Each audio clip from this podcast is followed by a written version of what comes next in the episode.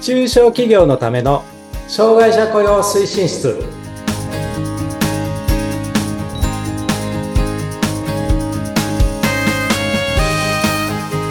皆さんこんにちは障害者雇用推進室長の木下文彦ですそしてインタビュアーの村山彩乃です。今回もよろしくお願いいたします。よろしくお願いいたします、お願いします。木下さん、昨日ははバレンタインデーでした ね。うん、まあそういう話題になりますよねね、なんかちょうどね、次の日ってね、やっぱ気になりますよね。放送日が良くないねいいんですよ。 え、木下さんはもらいましたか。もらいました よお4つお、四つ。お、モテモテですよモテモテそうですね。四つって結構多くないですか。そうそうですかあの。え、ちなみに誰からって聞いてもえいいですか。その内訳を聞く。 まあ聞きますね。まあまあ隠してもしょうがないもんね。隠してもっていう か、まあ皆さん興味ないと思いますけど、いやいやいや。えっと、奥さんとうんうん。娘二人とうんうん。お。義理、義理のお母さん。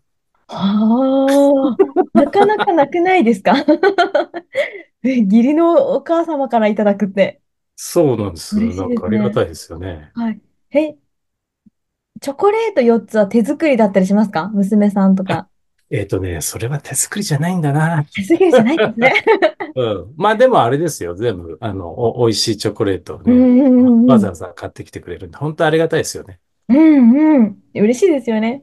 はいチョコお好き あ、チョコ好きですよ。あの、なんだろう、ケーキとかははいはいチョコ、チョコ味あ、のやつを、まあ、基本で考えてますから。あの基本で考えて。考えてますからって いうね中心になってますね。なんだお前って感じだけどじ。ゃあ4つね、4箱あっても全然余裕で食べあ、ちゃそううそうそうそう。いや、もう楽しく、あの、嬉しく食べてまうす。んうんうん。なんかまあ、ね、仕事の合間のプチ休憩というかね、そうですね。そう、いろいろね。実はね、今日お話ししてもらう内容も、はい。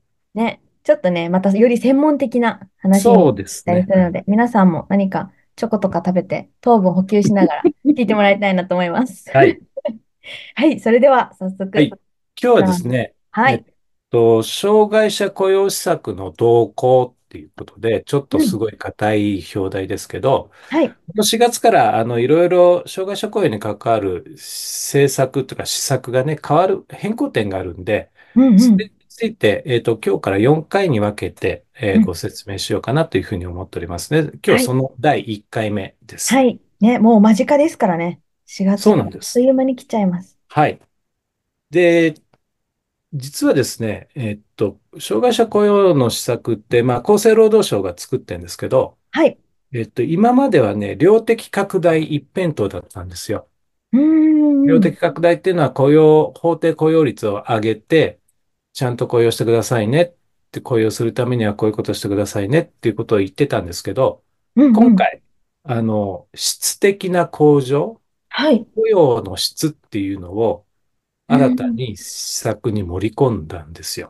うんうん。そうすると何が起こってるかっていうと、量も質もっていうことなんです。 ということですよね。うんまあ逆に言うと、えっと、量ばっかり追ってて、質的な向上がちょっと、あの、うまくね、進んでなかったっていう、まあそういうこともあって、はい。はいはあいの、改めてそういう施策を入れたっていうことですね。うん。まあ、はい量が、量だけ増えるっていうのは、まあ、雇用の数だけが増えて、その中身がちょっとまだそうです追いついてないというか。そうそうそうそう。だからそこら辺をね、やっぱり、あの、以前から指摘はあったんですけど、やっとこう、あの、政策に盛り込まれたっていうね、そんなイメージを私は持っています。はい、本格的になっていきますね。で、今日はですねうん、量、あの、それで量的拡大3つ、大きく分けると3つ。うん。で、質質的なか、あの、向上も3つあるんですね。はい。で、今日時間の関係で、量的拡大のうん2つについて、ちょっと特にお話をしようかなというふうに思ってます。はい、お願いします。で、量的な拡大のところは、えっと、一つ目はですね、法定雇用率が上がります。はい。これはもう、あの、ご存知の方もいらっしゃると思いますし、まあ、上がるっていうことだけは把握してるって方もいらっしゃると思います。うんうん。えっと、今、えっと、2.3%ですので、はい。従業員が43.5人いる企業は、え1人障害者を雇用しなさいっていう法律になっていまうす。んうん。はい。で、これがこの4月から2.5%に上がります。うんうん。そうすると、40人に1人、従う業、ん。まあ、従従業員が40人いる会社は1人障害者を雇用しなさいと。うんうんうん。で、さらに、はい。 2026年の7月にはい。 2.7%に上がります。うーん、上がるんですね。上がります。おう。そうすると、えっと、従業員37.5人以上いる会社は1人障う害ん。者を雇用しなさいということで、雇用義務がですね、だんだんだんだんこう、まあ、きつくなるって言い方は良くないですね。 えっと、まあ、あの、基準が、あの、従業員でいう、従業員数の基準が下がってくるということではすい。ね。ではすので、今、あれなんですよね、すごい売り手市場なんでうす。ん特に大都市圏はの、い。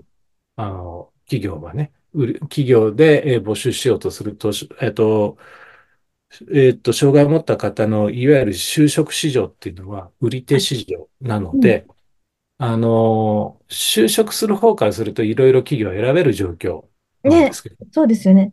逆に、あの、今日聞いてらっしゃる方って企業とかその関係の雇う用すん。る側のお立場の人が多いかなと思うんですけど、うん。えっと、だから採用難なんですよね。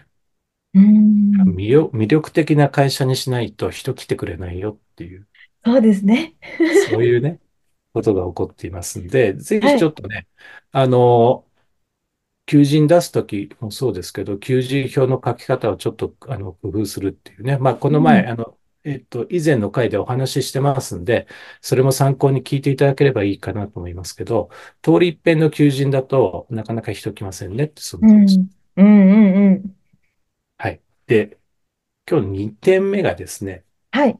算定対象が見直されますっていうことはなんでい。すけど、算定算対定象。対うん。象っていうのは、うん。えっと、法定雇用率の、えっと、算定に、の対象になる障害者の基準うん。うんが新たに付け加わります。はい。だから、これは、あの、対象障害者がですね、えっと、増はえい。るって話です。うんうんうん。で、今、あの、企業の実雇用率のところは、えっと、はい。計算すると、あの、分母が常用労働者、労働者数、だからその企業にね、勤めてる人全員。ので、数。分子がうん。障害者の常用労働者数でうすね。これん。で何パーセントって出すんですけど、うん。で、こあの、実際の計算は、えっと、人数で出すんじゃなくて、ポイントで計算するんですよね。これも以前ちょっとお話ししたと思います。はい。そうですよね。はい。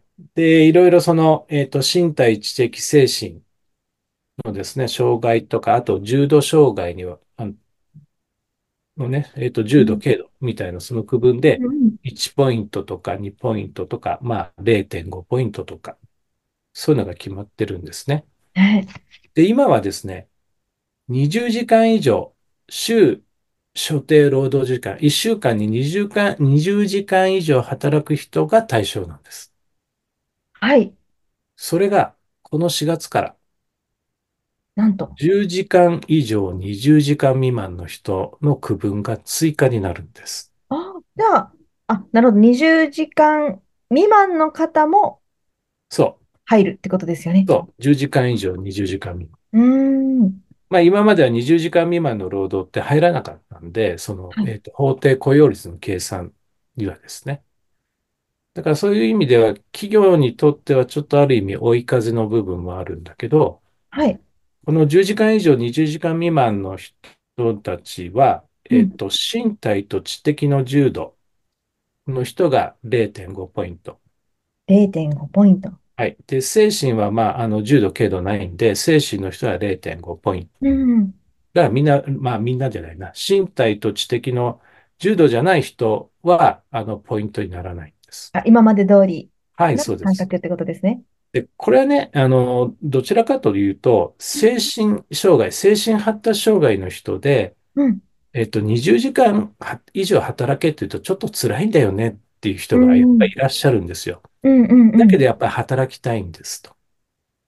で、実際、えっと、新しく就職市場に入ってくる障害者の方も半数以上は精神発達障害の方なんで、うんうんこの方たちをやはり労働市場にちゃんと取り込んで、うんなおかつ企業で雇用してもらうためには、えっと、新たな区分を設けた。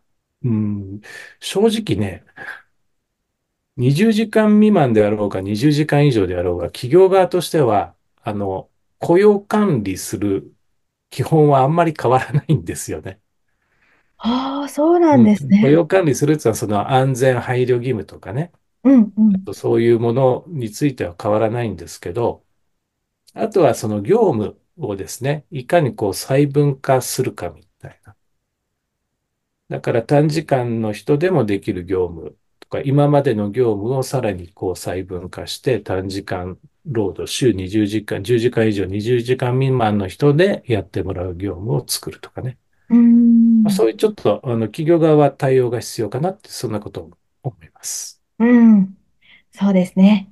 うんただまあ、あの、全体的にはやはり、えっと、私、あの、えっと、企業で、えっと、雇用する側の責任者でしたけど、はえい。っと、やはりね、働くっていうことが、障害を持っている方の自己肯定感とかねうん、生き、生きがいというか、生きる希望と言ったらいいのかな。うんう前ん。向きなね、えっと、思考、あの、考え方になるんですよ。それまでちょっと障害で勤められないから、うーんってこう悩んでるような人も、働くとね、家族とか支援者以外の人から、あ、うよんくやってんね、みたいなこと言われて、で、う自分でん稼いだお給料で自分の好きなものを買えるっていうね、あの、そういう精神的なね、う余ん。裕。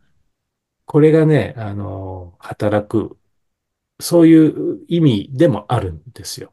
そうでだすかね。ら、うんうん。働いてそういう喜びを感じられる人が増えるっていうのはね、私はとてもいいことだなっていうふうに思ってますので、ぜひ企業の方もね、あの、どういうふうにしたら、えっと、より多くの方を、障害を持っている方をお雇用できるかっていうのはちょっと考えていただけると、とてもいいかなっていうふうな、そんな感じがしております。はい、そうですね。まあ、この10時間以上20時間未満の方が、身体と知的は重度の方が0.5ポイント、精神はのい。方が0.5ポイントはい。算定できるということは、企業側も、えーうん。実雇用率に反映されそうそうそうるそこう。とがね、しやそういうすことでいす、かそういうこ。うらことそ、ん。この実法定雇用率も上がるけど、うん、そう。受け取り率上がるけど、実雇用率の計算の時の対象の人も増えるんで、うこんこう。をうんまく使っていきましょうと。はい、そうですね。この事前にね、見ていくの、対策、対策というか、この、うん。まあやそうっですてね。いかないといけないものでもあうるのん、で、うん、うん。大事ですね。で、実は、この、今回のこの内容が、はい。ざ雑誌の記事に、専門誌のね、記事。うんはい、あなんのとね、木下さんが記事を書かれたんですよね。はい。あ素りがと晴らうござしいい。ます。 ちょっとこの雑誌が2月25日発売で、まあ、詳はい。しい雑誌の名前とかはい。は、ちょっと概要欄に、はい。ね、あの、書いておきますしてのおきで、ます皆さのん、で、えっはい。と、今日これから、まあ今回も含め4回話す内容についてとか、もうちょっと、えっと、前後のふくも含めてですね、う中ん小企業がこの、えっと、障害者雇用施策が変わるんで、どう対応していったらいいでしょうかっていうのをちょっと3ページの記事ですけど、書いはておいりますので、えっと、ご興味のある方はぜひ読んでいただければなというふうに思いますね。詳しくは概要欄へはい。ということで。 いい決まり文句ですね。は。はいい、ありがとうございます。それはでい。は、今回もね、えー第1回目として、えー障害者雇用施策の動向の量的拡大の中身2つを教えてもらはいまい。した。次回もまはたい。引き続き、いろはいろい。教えてもらいたいと思います ので、はい。よろしくお願いいたします。はいはい、今回はどうもありがとうございどうもまあした。りがとうございます。